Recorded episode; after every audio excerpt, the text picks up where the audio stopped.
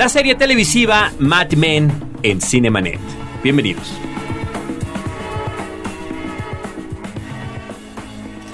El cine se ve, pero también se escucha. Se vive, se percibe, se comparte. Cinemanet comienza. Carlos del Río y Roberto Ortiz en cabina.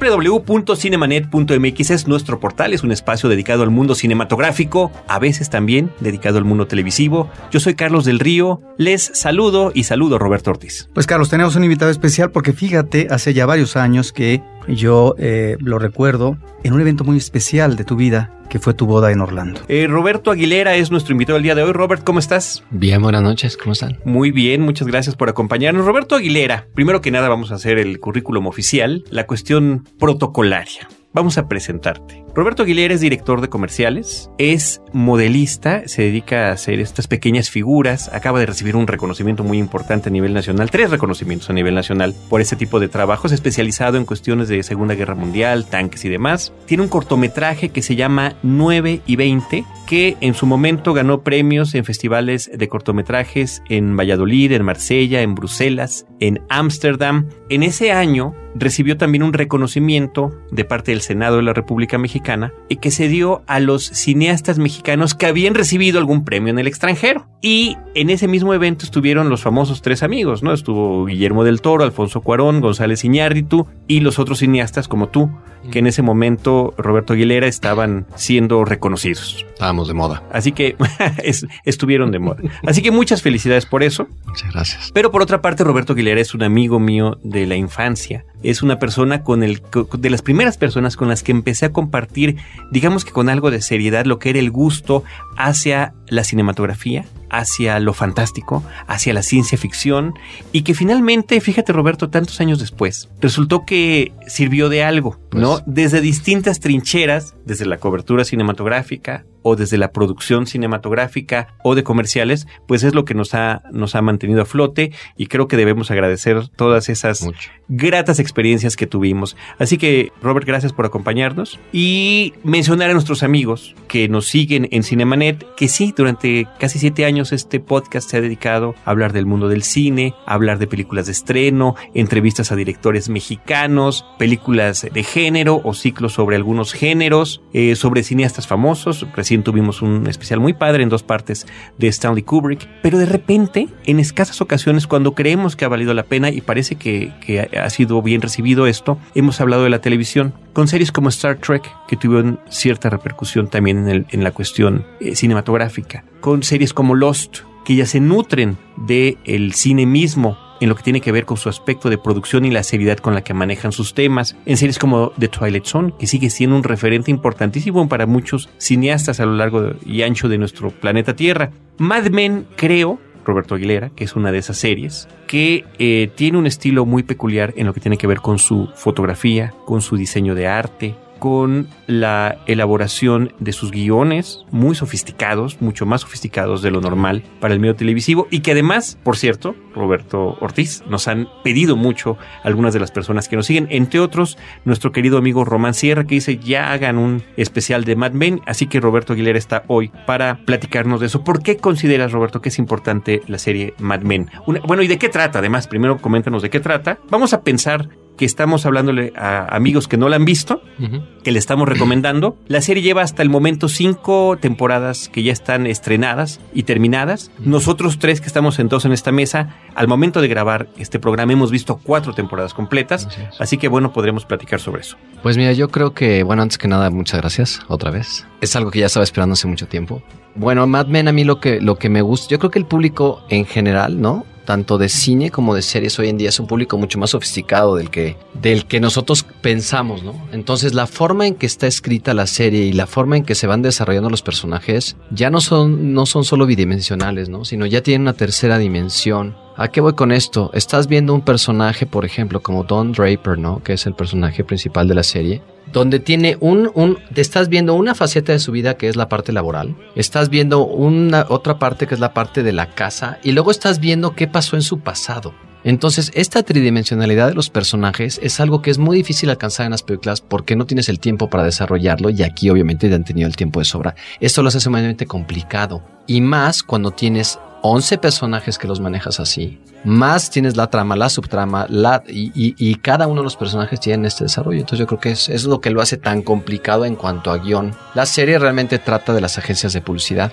Cuando inicia esto en los 50, al final de los 50 y luego empieza a pasar a los 60, que es donde estamos ahorita, y son las agencias de publicidad en los Estados Unidos, en Nueva York, la mayoría de ellas, y el inicio de cómo empieza todo este asunto de la publicidad, tanto en televisión ¿no? como impresos. Y la serie trata, sobre todo obviamente, de hacernos reflexionar hoy en día de lo que era la idiosincrasia, las costumbres, la forma en que la gente tenía sus matrimonios, tenía sus relaciones, cómo tenía su vida social, en algo que aparte de nosotros como mexicanos o a mí en particular, me llega mucho porque yo sigo viendo mucho de eso en México, ¿no? Cuando tú dices, bueno, en Estados Unidos se ríen de que, ay, mira cómo éramos, no, aquí seguimos teniendo mucho de esto, ¿no? Y a lo que te refieres es sobre todo a una sociedad machista que se supone debería ser un pretérito. Como bien comentabas, eh, esta serie sobre agencias de publicidad en Estados Unidos arranca en el año del 59, la historia, y después se empieza a desarrollar con cada año que transcurre de su producción, es un año más que pasa en la vida de los personajes,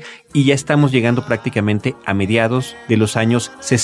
Y mucha gente justamente en Estados Unidos ha criticado que está demasiado exagerado el sexismo, el machismo que se representa ahí. Otros, de manera distinta, dicen, no, es que no estamos tan lejos de eso. Y como bien comentas tú en México, desafortunadamente aquí lo seguimos viviendo. Sí, es no solamente el plano de lo familiar, sino también el ámbito de las relaciones sociales, específicamente en la articulación del espacio laboral. Y aquí es donde creo que la serie apunta hacia aristas muy interesantes, porque por un lado observamos este comportamiento masculino que va a dominar en toda la serie porque el ámbito laboral es efectivamente el de una agencia de publicidad, cómo esta agencia va prosperando, eh, va tratando de lidiar algunas ah, situaciones complicadas en este ámbito de la competencia pero al mismo tiempo forjándose para poder estar en la primera línea de competencia y que ya nos está atisbando al final de la primera mitad del siglo XX de cómo se van a acomodar las cosas en lo que posteriormente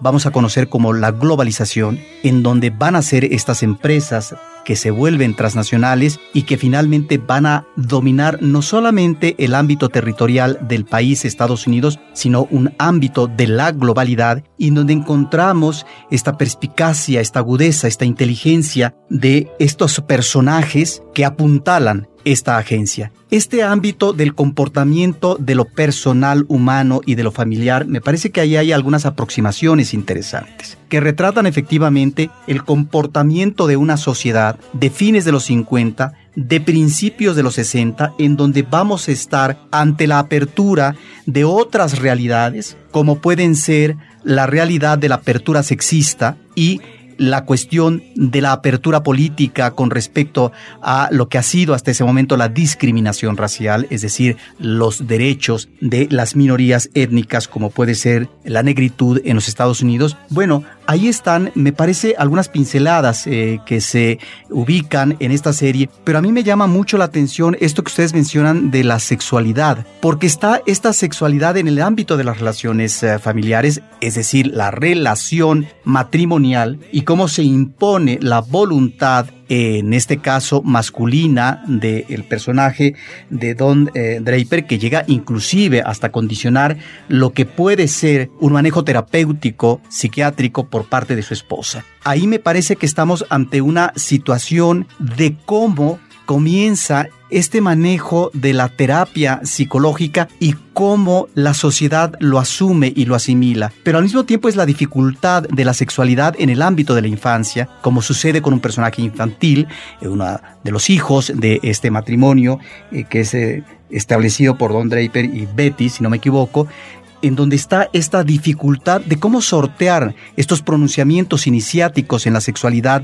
femenina, infantil, ante un mundo que dificulta, porque finalmente esa parte de la sexualidad es la que se oculta, es la que se reprime, es la que se contiene en el ámbito de lo familiar. Ahí me parece que sí, la seriedad de los guiones nos está llevando sin necesidad de que lleguemos a una narración demasiado explícita, sino más bien sugerida de estas situaciones anómalas que se van presentando, no solamente en el ámbito familiar, sino en el ámbito de lo social y de lo laboral. Pues sí, muy interesante todo sí es, es mucha información, la verdad, es que sí es una serie muy complicada y de muchos aspectos, como decías ahorita, la parte política también está importante, la parte de las elecciones. A mí me, llama mucho de la atención, de, en la serie en particular, las cosas que más me gustan es el trato que se le da a la gente en general. Siento como si no fueran humanos. O sea, como que siento que todo mundo se habla y se trata, pero no hay nada más allá de las palabras, ¿sabes? Como si no hubiera unos sentimientos detrás de las personas no sé, me recuerda mucho mi infancia también, me recuerda mucho ver cosas como de mi mamá y de mi abuela, ¿no? por ejemplo, ver una tercera generación de un personaje que se llama Sterling, que es uno de mis personajes favoritos. Pero él viene, por ejemplo... Uno de los socios de la agencia publicitaria. Uno de los socios de la agencia de publicidad, que él viene de pelear la Segunda Guerra Mundial. Entonces también viene una generación que viene de pelear en la guerra. Estamos presenciando una generación que está a punto de irse a Vietnam. Y está la otra que peleó en la guerra de Corea, como es la del personaje Don Draper, ¿no? Que justamente de ahí viene un asunto muy importante, que tiene que ver con su identidad, que tiene que ver con su pasado y que tiene que ver con esta complejidad que nos estabas mencionando. Y te voy a decir que lo que más me gusta de la serie, yo creo que para resumir una parte importante, me parece que a mí lo que siempre me gustó de la serie desde el primer capítulo que vi fue la identificación que yo tuve con los personajes con todos ellos, ¿en qué aspecto? En que todos tenemos, digamos por decirlo así, un lado oscuro y un lado de luz. Y todos los personajes tienen cosas admirables, con todos empiezas a formar una relación, pero con todos también al mismo tiempo dices, híjole, eso no me gusta, yo nunca haría eso, eso no se hace, ¿por qué hiciste eso? ¿Por qué tienes actitud?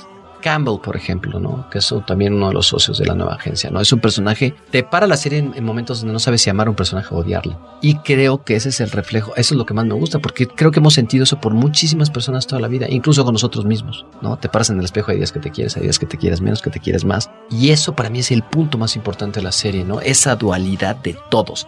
Don Draper es un genio haciendo unas cosas y es un, completo desobligado en otras y un completo ignorante en otras y un completo, ¿sabes? No tiene ni conciencia de qué es lo que está haciendo ni de quién es. Y me parece que eso es lo brillante con cada uno de los personajes porque con todos les pasa, ¿no? Joan en su matrimonio, la señorita Olsen que también, ¿no? Es otro personaje que también le vuelve a pasar. Creo que es lo más, es lo que más me gusta. Ahora, en eh, esta dualidad que tú mencionas, sobre todo del personaje principal de Don Draper, hay un capítulo clave que no lo vamos a explicar, pero que tiene que ver también, y me parece una muy interesante reflexión, por eh, lo que se refiere a la creación de una nación. ¿Cómo es que una nación se conforma a partir de entidades individuales y que van conformando intereses grupales que finalmente logran una tendencia en esa nación? Es decir, ¿cómo se crea una nación que no tiene una identidad propia, porque la identidad ya existía en los pobladores de ese territorio en Norteamérica, y que en el personaje de Don Draper y en este capítulo se habla de la simulación, es decir, cómo esta nación ha tenido que recurrir a este tipo de dobleces, a este tipo de manejos tal vez retorcidos, para poder instalarse y crear el imperio que ya fue desde lo que fue eh, la consumación de la Segunda Guerra Mundial hasta ahora. Es decir, la nación imperial que va a dominar el mundo. Y que finalmente esa nación necesitó de ese tipo de acicates, de ese tipo de simulacros, para poder fijar no solamente la atención de los demás, sino finalmente para poder establecerse como nación y fijar sus intereses y sus modalidades. Me parece que estamos ahí ante ciertos momentos agudos, neurálgicos de la serie, que también nos remite como reflexión a ese de un país. Por eso me parece que no es casual Roberto Ortiz y Roberto Aguilera que eh, Matthew Weiner, el creador de la serie y que ya tenía una experiencia escribiendo capítulos de Los Sopranos, por ejemplo, donde además ya tenía una idea de esto que iba a ser, haya elegido el medio de la publicidad, porque estamos ante la apariencia, no necesariamente ante la realidad. Justamente otra vez a lo que tú mencionabas, Roberto Aguilera, ante esta dualidad.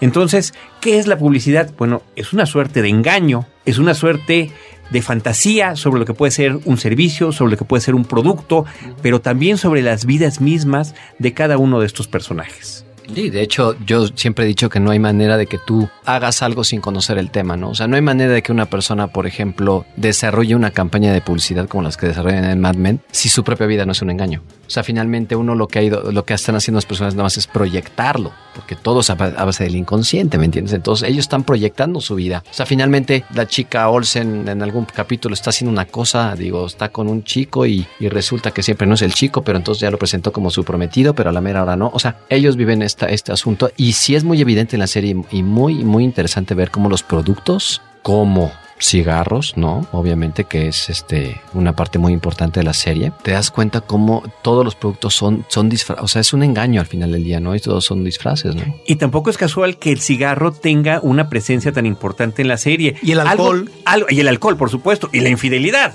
pero particularmente la cuestión del cigarro. ¿Por qué el cigarro? Porque ahorita es políticamente incorrecto y además está prohibido, y lo cual yo agradezco que se fume en lugares públicos por el daño que significa para los fumadores pasivos y demás. Resulta que en esas oficinas, no nada más de los publicistas, ¿no? Si vemos películas de la época, en cualquier lugar la gente estaba fumando indiscriminadamente por todos lados. Pero también son patrocinadores de algunas de las campañas de la serie. Inclusive aquí presentan a una firma real como es Lucky Strike, que es uno de los, de los clientes importantes de esta compañía. Pero por otra parte, esta cuestión que mencionas tú, Roberto Ortiz, de la cuestión del alcoholismo, de cómo es, era común que tuvieran ahí sus pequeñas cantinas para platicar y beber durante las reuniones de trabajo, cerrar los tratos con los clientes bebiendo y cerrarlos también durante la noche, o sea, creando un ambiente de alcohólicos, porque además algunos de los personajes lo son.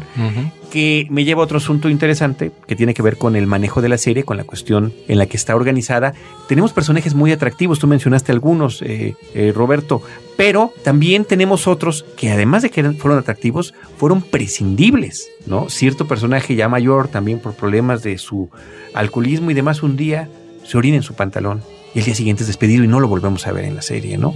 Otro que manifiesta su verdadera inquietud homosexual y resulta que también tiene una, una culminación, un personaje interesantísimo sí. en las primeras temporadas de la el serie. El hermano de John Draper. El, la cuestión del hermano de John Draper. John no, Draper, no, por cierto, no, que no hemos mencionado que está interpretado por John Hamm, que me parece sí, que ese nació para ese papel. No va a ser nada más. Eh, ha, no, ha tratado de hacer cosas en diferentes películas. Es su papel. No han funcionado del todo, pero John Hamm es Don Draper y Don y Draper para son más de las cosas que podemos que podemos mencionar. Voy a nada más terminar el tema del cigarro porque igual mucha gente del público no va a saber que la, el cigarro Lucky Strike, en este caso particular que es la marca, patrocina la serie. Y fue de una forma muy astuta. ¿Por qué? Porque a las compañías de tabaco les prohíben revistas, televisión, uh -huh. cine. Les prohíben todo. Y entonces se les ocurre patrocinar una serie de televisión donde no está regulado y se pasan, como decimos aquí, por el arco del triunfo, todas las leyes en los Estados Unidos y no hay nadie que les diga nada porque no van a prohibir ahora que se fume la televisión porque uh -huh. va a ser imposible. Bueno, cuando estamos ¿no? hablando de más de series televisivas como esta que es de American Movie Classics, de una serie de televisión de paga, sí que digo, lo hemos platicado antes, este tipo de canales como HBO, como Showtime, tienen esa libertad adicional a la que se tiene en la televisión abierta, donde hay limitaciones por la clasificación y por el acceso que tiene el general del público, el público en general. Entonces aquí hay libertades de tipo sexual en su presentación y de comportamiento de los personajes y temático, por supuesto. Totalmente.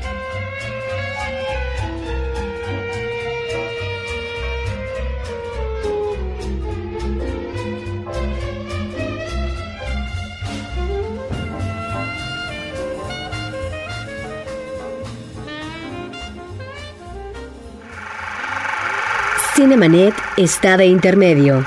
Regresamos en un instante. Ahora, diseñar y hospedar su página web será cosa de niños. En tan solo cinco pasos, hágalo usted mismo sin ser un experto en Internet. Ingrese a suempresa.com y active ahora mismo su plan. Suempresa.com, líder de web hosting en México. Frecuencia Cero más cerca de ti. Síguenos por Twitter a través del usuario arroba frecuencia cero o bien únete a nuestra comunidad e interactúa con nosotros en www.facebook.com diagonal frecuencia cero. Esperamos tus comentarios, sugerencias y opiniones por estos medios.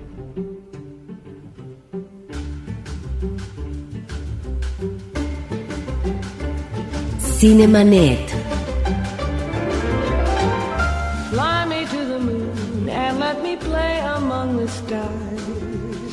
Let me see what spring is like on Jupiter and Mars. In other words, hold my hand. In other words, darling, kiss me. Me gustaría que también nos dijera Roberto Aguilera sobre el aspecto formal, sobre la forma en la que está filmada la serie, Sí. sobre la cuestión del diseño de arte. Hermoso. Mira, la forma, yo creo que hoy justamente estaba platicando con un amigo que está viendo una película de Tom Cruise, de esas que sale vestido de negro y se avienta por todos lados. Misión Imposible. Y conté ocho cortes para que se bajara de un coche. Le dije, es que es increíble, mira, nada más. Abierto, medium, close, reverso, ¿no? Ocho cortes en seis segundos. ¿Qué quiere decir? Chop, chop, chop, chop, chop, chop, chop, para mantener al público enganchado. Yo vengo de otra generación, ¿no? Ustedes también, donde el cine en los 70s, la cámara básicamente no se movía. Porque se trataba de contar las historias. No se trata de mover la cámara para entretenerte, sino la historia te entretiene y la cámara es un testigo. Lo que pasa con Mad Men es que tiene una forma muy tradicional de hacerse. Ujú. Y también eso es muy elegante y hoy en día nos sorprende y nos entretiene ver cómo incluso la cámara ca- prácticamente, no- si se dan cuenta, no tiene ni siquiera un dolly. No hay una vía en todo el... en- Bueno, están prohibidos los la cámara en mano y el Steadicam en esa serie. Claro. Absolutamente prohibido. Ciertamente hay algún trabajo con Dolly por ahí, pero realmente son planos Muy abiertos, además un poquito distintos. Sí. al- un Muy poquito abajito, en- en- abajito de la cadera, que son Ajá. muy lindos, muy estéticos. Se ven los- la, la amplitud de las oficinas, Sí, por ejemplo, se sí. permite ver. La dirección de arte es inmaculada, ¿eh? o sea, es impresionante. Desde cada sillón, cada mueble, el- el- el- la licorera, eh, la misma publicidad que han hecho toda una investigación Sí. de casos reales, ¿no? O sea, cómo Kodak, ¿no? Lanzó el carrusel de las transparencias, que es un capítulo aparte ma- Bellísimo, bellísimo. ¿no? Entonces investigaron cómo, ¿no? Y se basaron ahí en, hechos reales. Y entonces el limpiador de pisos, y entonces la, la cigarrera, y el bowl de cereal, y entonces el comercial del, del Clayco, ¿no? El del limpiador de pisos. de las líneas este, aéreas. De las líneas aéreas. O, o cómo utilizar, que eso también es una cosa interesantísima, un hecho real, un hecho deportivo, una pelea de box Ah, para claro, aprovechar buenísimo. esa que estaba en todos los en las portadas de todos los periódicos para hacer otro lanzamiento, ¿no? Buenísimo, buenísimo. ¿Cómo utilizas el recurso que hoy en día están utilizado de utilizar un evento real y transportarlo nada más con tus personajes? Estás viendo a lo mejor ahí el primer caso, ¿no? Que se le ocurre a, a Don Draper. A mí lo que te digo, lo que me gusta es eso, me gusta muchísimo. Básicamente ni siquiera manejan lo que son las disolvencias, fíjate. O sea, ni siquiera utilizan el recurso. Es corte A, ¿no? Muy clásico, muy tradicional. Me parece que en lo que está basado todo, que es lo que cualquier amante del cine y la televisión, lo que queremos ver son buenas historias. No me llenes la, la pantalla de efectos y cosas. Y creo que Mad Men es, es- es lo bonito que tiene. Pero este clasicismo formal que mencionas está relacionado directamente y de ahí que funcione muy bien la narración con La lo que es un desarrollo narrativo en donde prefieren lo que es la contención dramática, no manejar grandes desbordamientos, los exabruptos por parte de los personajes. No es que no existan tonalidades extremas, situaciones dramáticas fuertes, pero me parece que se prefiere la calma, por así decirlo, no propiamente la parsimonia, pero sí un manejo en donde encontramos efectivamente un dinamismo de los personajes en su ámbito laboral, familiar, matrimonial, etcétera, pero sí en donde el drama surge sin que haya el desbordamiento del mismo. Y eso es algo también elegante, me parece, en términos narrativos, y que le hace que, con esta cuestión formal que tú estás diciendo, la serie cuaje a la perfección. Lo que pasa es que eso que estás mencionando también pertenece a los personajes de la época. O sea, la gente en los 60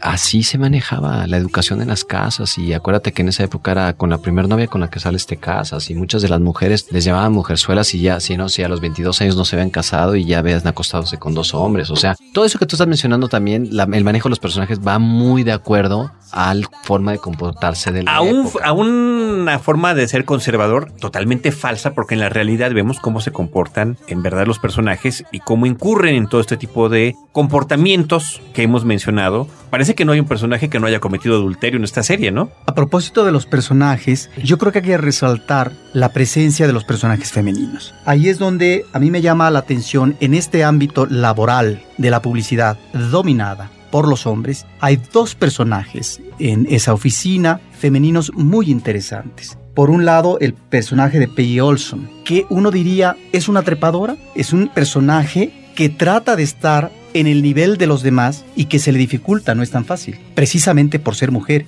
y que paso a paso, pulso a pulso, ella va ganando terreno para poder instalarse en un plan cada vez más ejecutivo, ¿sí?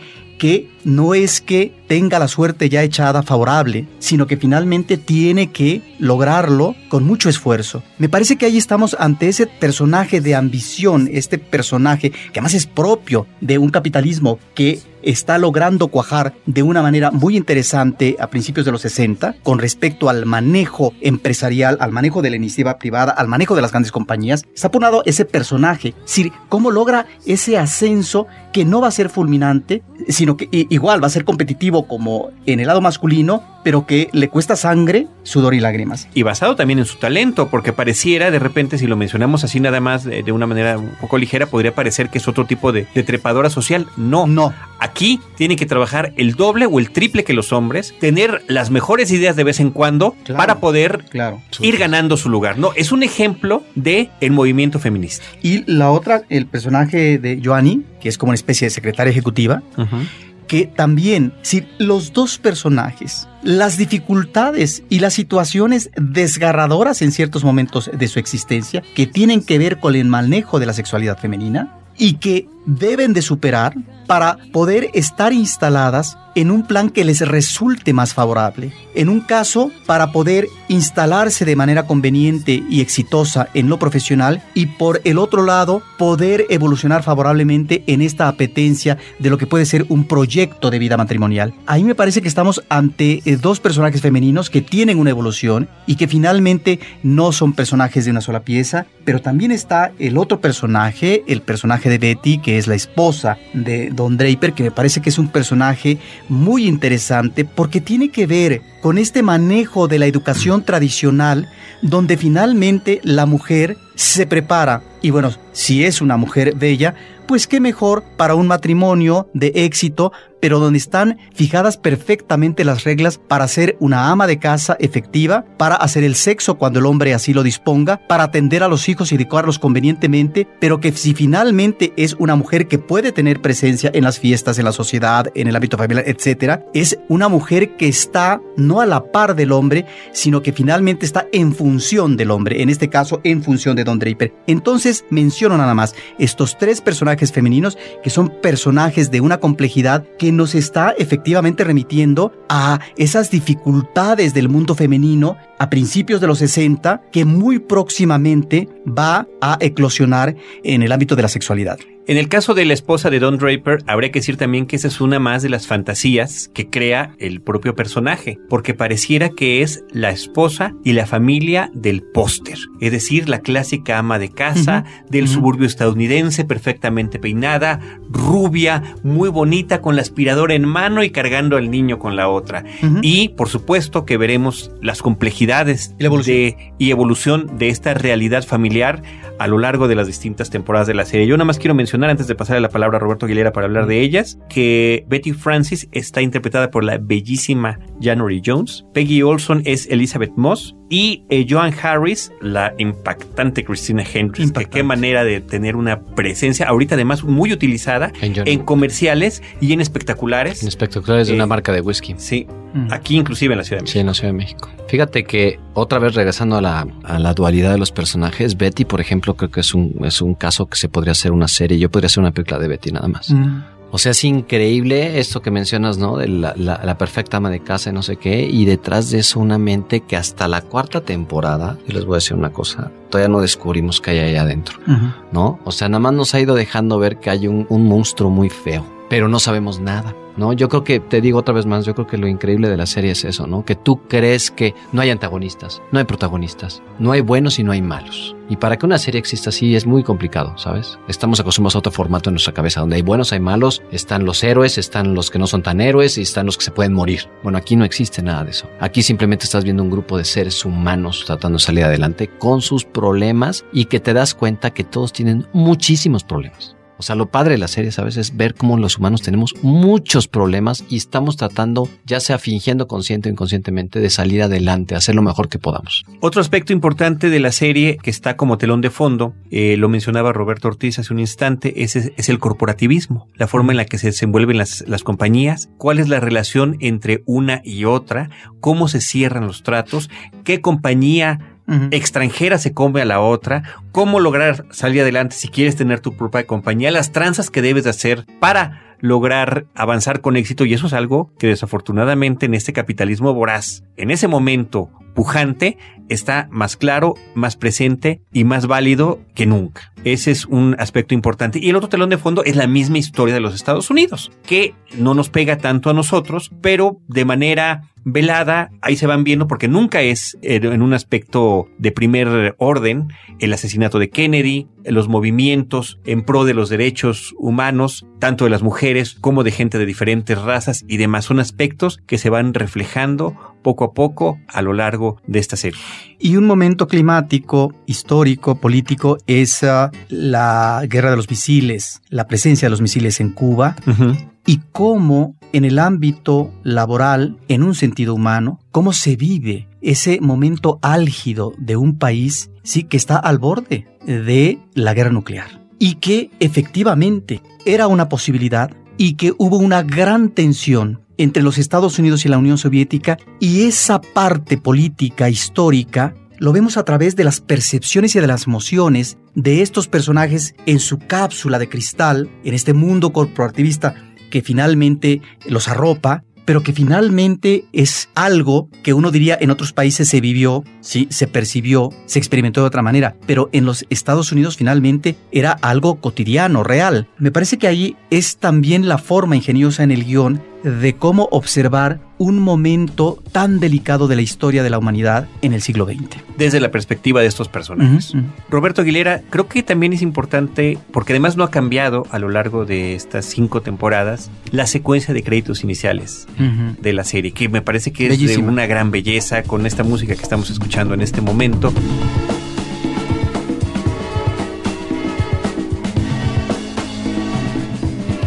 Pero que con una serie de gráficas que entiendo hacen una serie de homenaje a Hitchcock en dos sentidos, a los créditos iniciales de um, Intriga Internacional, que es North by Northwest, el título original, Intriga Internacional es como se llama en México, uh -huh. y de Vértigo, ¿no? La del hombrecito. Son los rascacielos neoyorquinos, el hombre trajeado cayendo, y de fondo los espectaculares de publicidad. de publicidad. Pues yo creo que más bien es una gran analogía de lo que le está pasando al personaje principal también. ¿no? O sea, finalmente, digo, ya verán la serie, pero creo que a estas alturas de la cuarta temporada también creo que hemos visto cómo ha ido cayendo en todos los, en muchos aspectos. O sea, finalmente no es una persona. Si analizamos dónde está parado al final de la cuarta temporada en cuanto a sus relaciones de, de pareja, en cuanto a sus relaciones laborales, en cuanto, o sea, no, uno diría no lo veo bien, ¿no? O sea, finalmente estás viendo una analogía de lo que le está pasando al personaje, aunque él no se dé cuenta y no sea tan evidente para la serie, ¿no? Yo creo que para mucha gente incluso se le diría que tiene una vida normal. O sea, eso, eso es lo Claro, que es la apariencia, que otra vez más, otra vez más el mundo de la apariencia. normal, o sea, no le está pasando nada. Yo creo que al final, al contrario, yo creo que el, el, los créditos es una analogía de toda esta caída. Y fíjate que me recuerda mucho también Mad Men eh, lo que hizo Robert Zemeckis en Forrest Gump que es ir tocando la historia desde fuera, ¿no? Uh -huh. Que es muy bonito. Que yo creo sí, que sí, todo sí. fue nos enamoró Forrest Gump de eso, ¿no? Entonces yo creo que aquí va a ir pasando, va a ir sucediendo un poco lo mismo. A medida que vamos avanzando, vamos a ir viendo un poco la historia. Ahí me recordó el muñequito que caía del túnel del tiempo. También. Es. Tony Newman y Douglas También. Phillips. ya le, Cayendo ya le en, ese, en ese reloj de tiempo. Ahora, cuando mencionas uh, la idea de la caída eh, del personaje principal, Don Draper, no solamente es la idea de la caída o la dificultad eh, de poder superar las dificultades en la vida eh, de él, sino de los otros personajes. Eh, los demás personajes, sobre todo los principales, necesitan de asideros. Y este asidero tiene que ver con el matrimonio como posibilidad de reivindicación y de superación de los problemas personales. Es el matrimonio, es la religión, en el caso de la religión eh, con respecto al personaje de Peggy Olson, pero al mismo tiempo de otros más que tienen una serie de cuestionamientos con respecto a lo que debe ser o no la profesión o el cometido del éxito en la empresa que sucede con uno de los personajes eh, juveniles. Y así por el estilo con todos los demás con respecto a Giovanni es el matrimonio, es decir, lo que finalmente va a permitir la felicidad humana, en fin, Sí, ¿sabes qué? Yo creo que para, para comentar el punto, ahorita me estaba, estaba yo reflexionando, creo que el asunto de la serie es la falta de ética. O sea, la ética, si recordamos lo que es ética, lo que significa ética es una escala de valores que cada ser humano nosotros formamos. Las reglas son exteriores, la ética es interior. ¿no? Nosotros formamos una base de valores eh, ¿no? en base a esto. Me parece que es una serie que toca justamente la falta de ética de todos los personajes en todos los ámbitos. Y cómo eso lleva a que nuestras vidas pues sean lo que son por una falta de ética. Pues yo creo que la recomendación es amplia para que visiten esta serie. Son temporadas de tres episodios, sino, son 13 episodios por temporada. Sí, por. Y que es fácil ver, como dice Roberto cuando las compra para ver en casa. Dice, en un fin de semana te echas una temporada Sí. feliz y alegremente, ¿no? En vez de estar esperando un año para que esas, esas 12 semanas se pasen verdaderamente de una manera fugaz, pero al mismo tiempo dolorosa porque hay que esperar semana con semana. Yo recomendaría también las subtramas que de repente tiene cada episodio que son sorprendentes, que de repente parece que no tiene nada que ver y de repente vemos la historia del padre de Betty o de repente vemos la del hermano de Draper o de la Increíble. familia de Peggy y no y no dejan de sorprendernos. De hecho, yo quisiera pedirle a alguien, si alguien puede de repente platicarnos del público, si alguien ya vio un, hay un episodio donde Don Draper va a California y se encuentra con una familia europea. Sí. Yo quisiera que en algún momento se hablara y se platicara y dejáramos abierto eh, simplemente ese capítulo, que se me hace un capítulo increíble y que yo sigo con muchas dudas al respecto. Sí, de que nos, pasó que nos ahí, expliquen de qué se de trata. qué se trató, pero es increíble. pero Sí, sí, sí. No, bueno, la perspectiva de la apertura, La apertura. del viejo mundo, ¿no? Así la es. forma en la que se comporta, que de repente puede ser escandalosa. pues ahí está, queridos Robertos y queridos públicos, una recomendación como Mad Men, la serie creada por Matthew Weiner. Pues es una serie que se puede disfrutar en casa, como decíamos, también se puede ver a través de los distintos canales de paga y demás, depende del, del caso. Una ocasión más en la que Cinemanet, Roberto Ortiz, nos dedicamos a las series de televisión. ¿Algún comentario final, Roberto Aguilera? Sí, yo les quiero decir que todas las personas que vayan a ver Mad Men, porque me ha pasado mucho, tengan la paciencia de aguantarse las primeras dos temporadas, porque es una serie que desarrolla muchísimo los personajes. O sea, aparentemente no hay mucha acción. ¿Por qué? Porque tienes que establecer demasiados personajes con demasiada complejidad, mucha psicología. Entonces me ha pasado que mucha gente, una o dos temporadas, Se híjole, desencanta. se desencantan, está lenta, no pasa nada. Aguanten, aguanten y les va a encantar. No, serán recompensados porque justamente lo que mencionabas, la gran diferencia, y lo hemos dicho aquí también, la gran diferencia con una película que tiene un tiempo límite, dos, una hora y media, dos, tres horas si tú quieres, no es lo mismo que puedes desarrollar un personaje semanalmente y que después llevar esto a un plano que al año siguiente regreses con ellos y continúes evolucionando, sobre todo si hay alguien, una sola guía, sobre, es lo que se llaman los showrunners, los que llevan cierto proyecto y qué mejor que los creadores que son los que saben por dónde encaminarla. Roberto Ortiz, muchas gracias. Roberto Aguilera, qué gusto tenerte por primera vez en los micrófonos de Cinemanet. Muchas, muchas gracias a Roberto y eh, pues a ti, Carlitos, mi amigo de toda la vida, cuando quieran. Muchas gracias. Muchas gracias a todos los que nos escuchan. Nuestro agradecimiento grande por continuar con nosotros en este podcast. Recuerden, estamos en Twitter como arroba cinemanet, en facebook.com diagonal cinemanet, en YouTube como cinemanet 1. Eh, gracias a nuestro equipo de producción, Abel Cobos y Paulina Villavicencio. Y Roberto Ortiz y un servidor Carlos del Río en estos micrófonos. Estaremos aquí esperándolos en nuestro próximo episodio con cine, cine y más cine.